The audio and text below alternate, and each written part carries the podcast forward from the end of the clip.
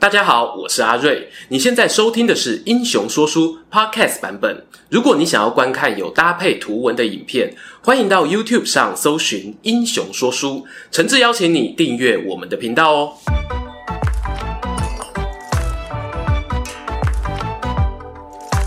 Hello，英雄说书的观众朋友，你们好，我是说书人阿瑞，替大家带来精彩的英雄故事。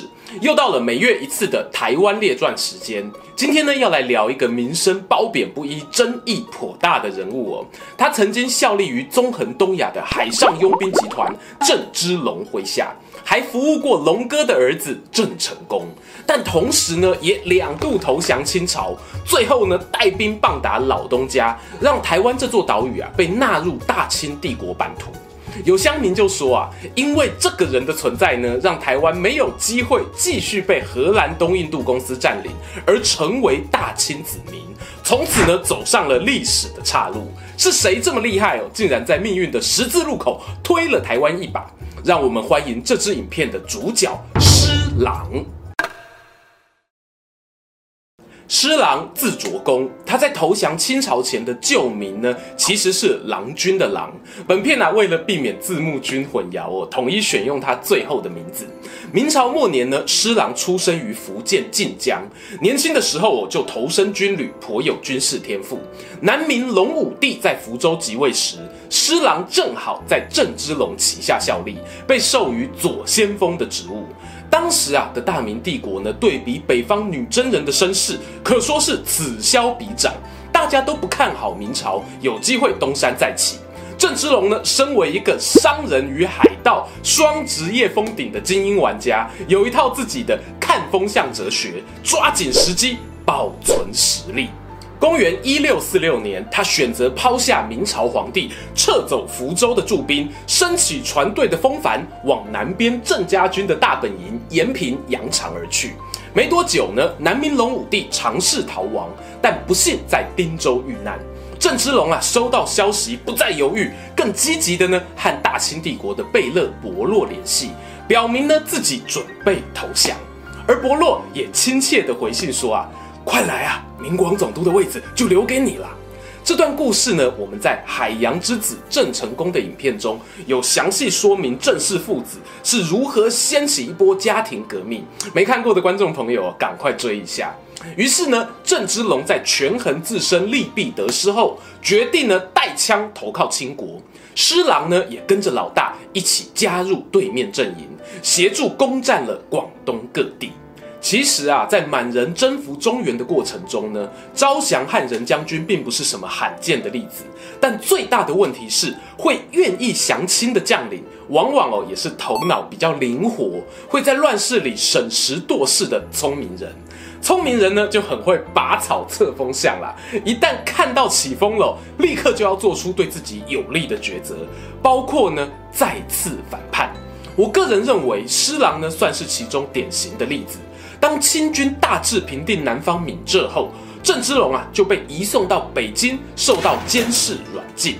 看到老大的遭遇呢，不知道这施琅啊心里作何感想？转个头哦，又发现郑成功呢在金门、厦门一带把父亲的军队统整得有声有色啊，俨然是个可以稍稍短期投资的标的。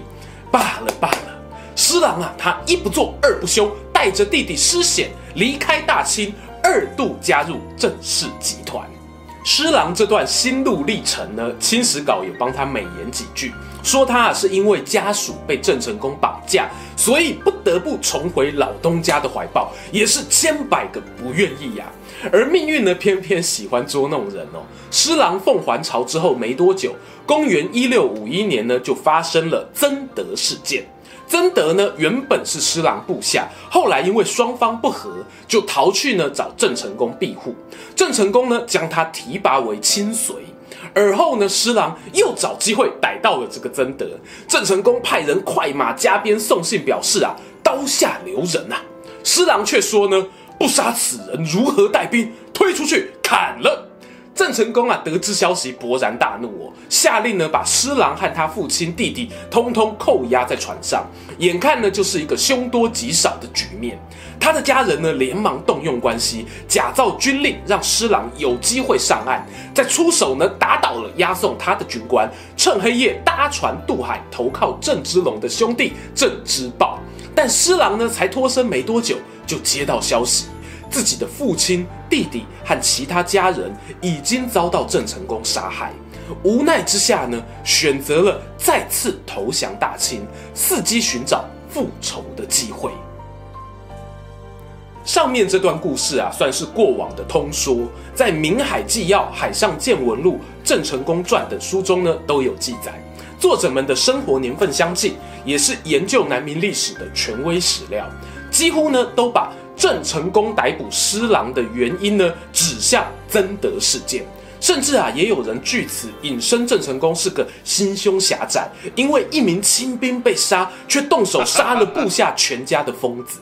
事情呢，有没有其他的可能性呢？我很幸运的、找到曾在成大历史系任教的黄典全老师，半个多世纪前呢写了一篇文章，详细爬梳了一些比较少人提到施郎呢在郑家军的经历，或许哦可以带给观众朋友不同的思考面向。以下的史料呢，主要出自郑成功麾下的户部主事杨英所撰写的《从征实录》，同样啊，也是当代可信度蛮高的资料。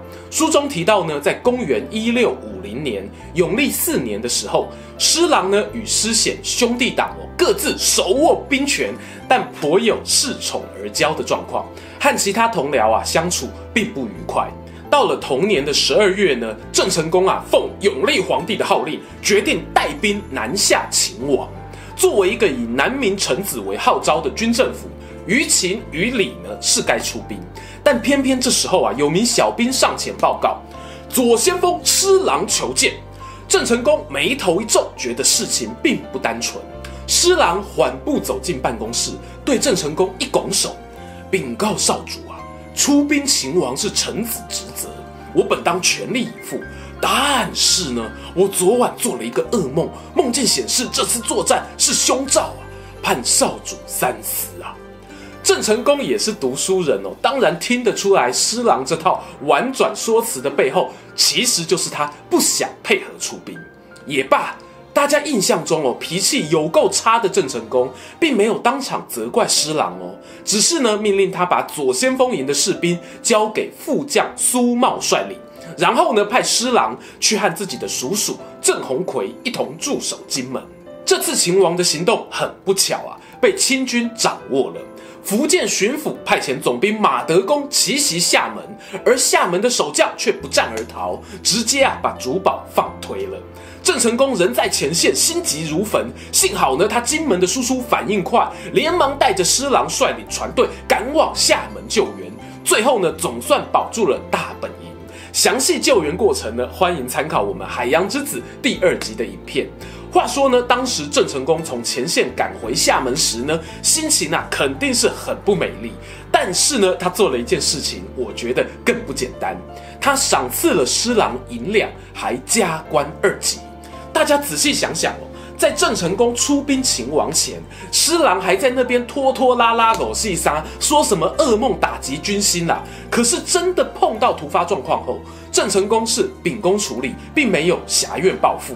施琅呢，看到封赏公文，受宠若惊哦，不敢接受。郑成功就回他一句：“公而不赏，伐将何事啊？”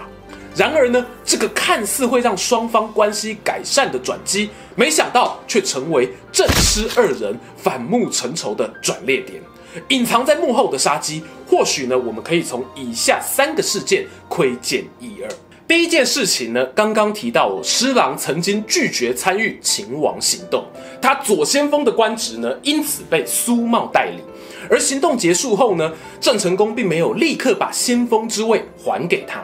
让施琅啊心生不满，并且呢对长官表示哦，我打算削发为僧，归隐山林。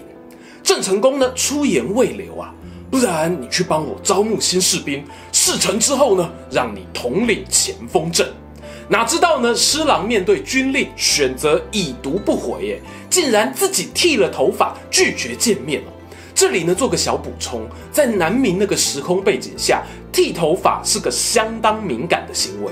加入满清才会剃头留辫子啊，所以有些人甚至认为呢，削发为僧就是要投降大清的预备动作。对于郑成功来说啦，施琅故意剪头发和他之前不愿意配合出兵，完全是两种不同层级的事情。现在呢，更像是用哦，你不听我的话，我就投降喽，来威胁主官，是可忍，孰不可忍？然后又发生了第二件事。施琅的家丁和右先锋黄庭呢发生争执，施琅啊带人去黄庭住处砸东西泄愤。不过呢，由于黄庭选择相忍为国，纷争啊没有扩大。但这次的冲突呢，确实也对郑家军士气造成动摇。接着呢，就是前面讲的曾德事件。如果依照《崇祯实录》的记载，其实施琅快刀斩曾德之后呢，他并没有立刻被逮捕哦。郑成功这时候情绪还没有爆炸，强自按耐怒火，要求施琅的弟弟施显传话，对他哥说：“我不想做出伤感情的事啊，你好自为之。”但很不幸啊，最后发生了第三件事，郑成功终于忍不住了。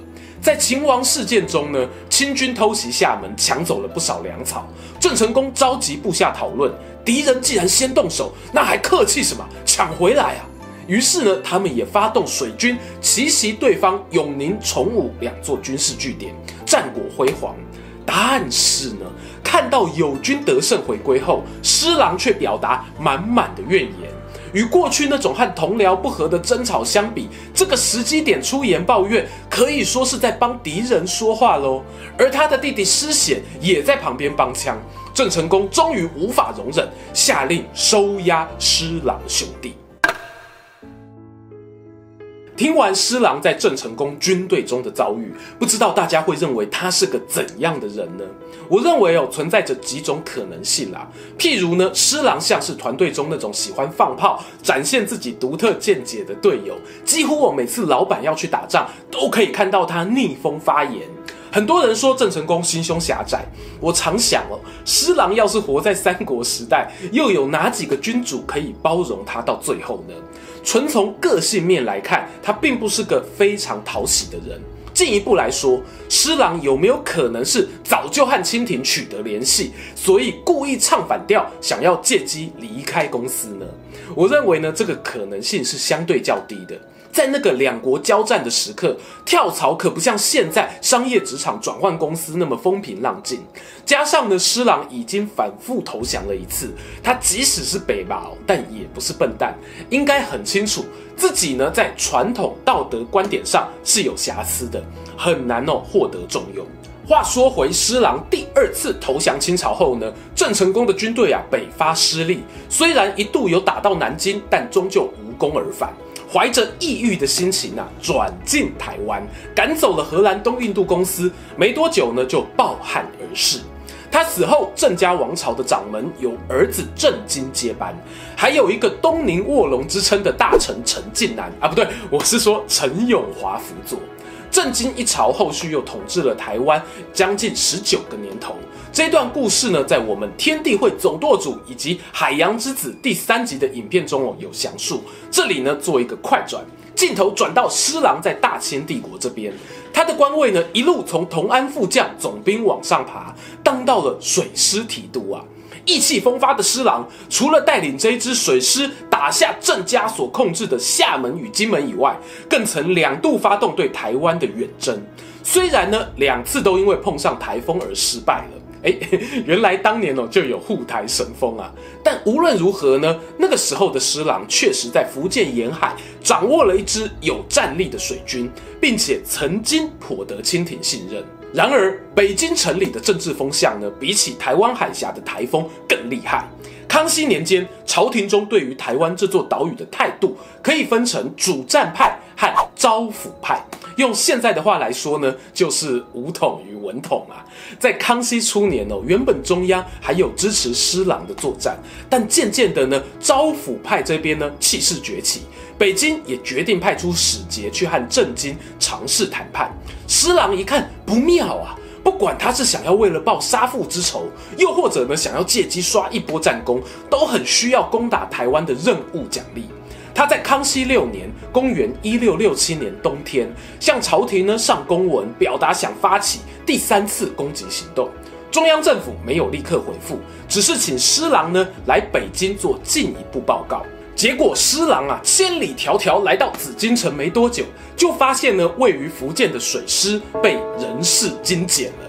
那些擅长海上作战的将官们呢，被调派到像是山西啊等内陆省份屯田。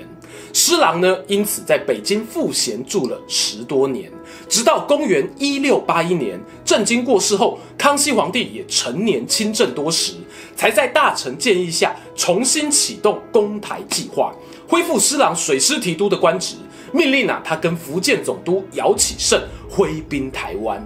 这时候呢，施琅已经六十岁了。且看台湾郑家王朝这边啊，其实也是日暮西山了。在国之重臣陈永华与掌门郑经先后过世后，内部呢陷入宫廷斗争，由郑克爽继承了大位，但他随即呢要面对大清帝国压倒性的军队。当施琅率领三万多人水军、数十艘战舰，以秋风扫落叶之姿取得澎湖时呢，郑克爽与其他原本主战的将领啊，也认清了现实。知道呢，再也没有翻盘机会，选择自行剃发，率领军民百姓出城投降，结束了郑氏政权对台湾长达二十余年的统治。相传呢，施琅登台后十分忙碌，曾亲自到郑成功墓前致意，表达自己是忠孝不能两全，感谢郑芝龙的提携之恩，但自己呢背负家族血海深仇，也十分无奈等等。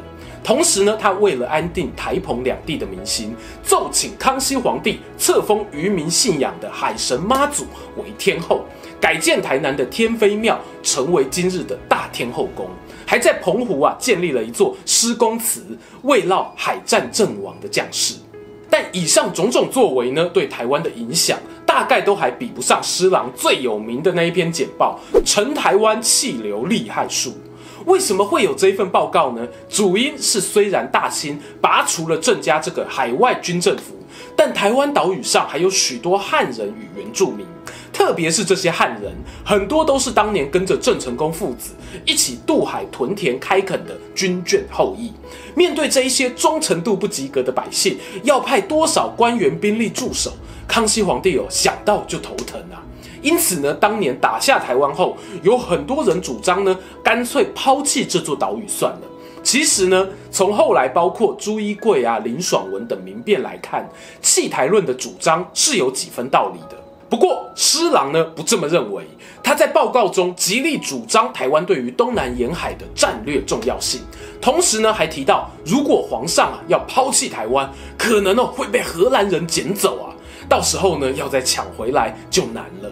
以结果论来说，康熙皇帝最后选择了将台湾纳入大清版图。当然，施琅的大力鼓吹呢，对于这个决定的影响有多少，我们没有办法精确估算哦。但确实是在他上书后不久，台湾这座岛屿呢，就进入了史上最漫长的一段大型政权统治时期。没错哈，大家仔细一算呢，会发现荷兰、西班牙统治台湾三十八年，明郑时期呢二十一年，日本时代五十年，中华民国在台湾呢则超过七十年。但是啊，大清帝国可是宣称拥有台湾长达两百一十一年呢。你把其他政权的时间加起来，都还没有大清久哦。这样一讲，有没有觉得施琅在那个历史的岔路口把台湾推了一把呢？不过认真说起来呢，清领时期的台湾在各方面推动的政策相当消极，导致他们在史册上留下来的篇幅少之又少，其中呢又以民变暴动的记载占据大多数。社会大众呢也只对清末的一些官员，好比沈葆桢啊、刘铭传有印象。关于这些人的故事呢，就留待未来的台湾列传哦，再好好跟大家聊聊了。你认为施琅对于台湾最大的影响又是什么呢？欢迎哦，在留言区跟我们分享。别忘了订阅英雄说书频道，一定一定要打开小铃铛啊！我们下一支新影片再见。喜欢今天的故事吗？英雄说书需要你的支持，让好故事被更多人听到。动动手指订阅我们频道，打开小铃铛，选择接收全部消息，这对创作者的帮助非常非常大。如果你还想要给我们更多鼓励，也可以扫描加入会员 QR code，用每个月一杯咖啡的钱赞助我们的内容创作。这里是英雄说书，我们下次再见，拜拜。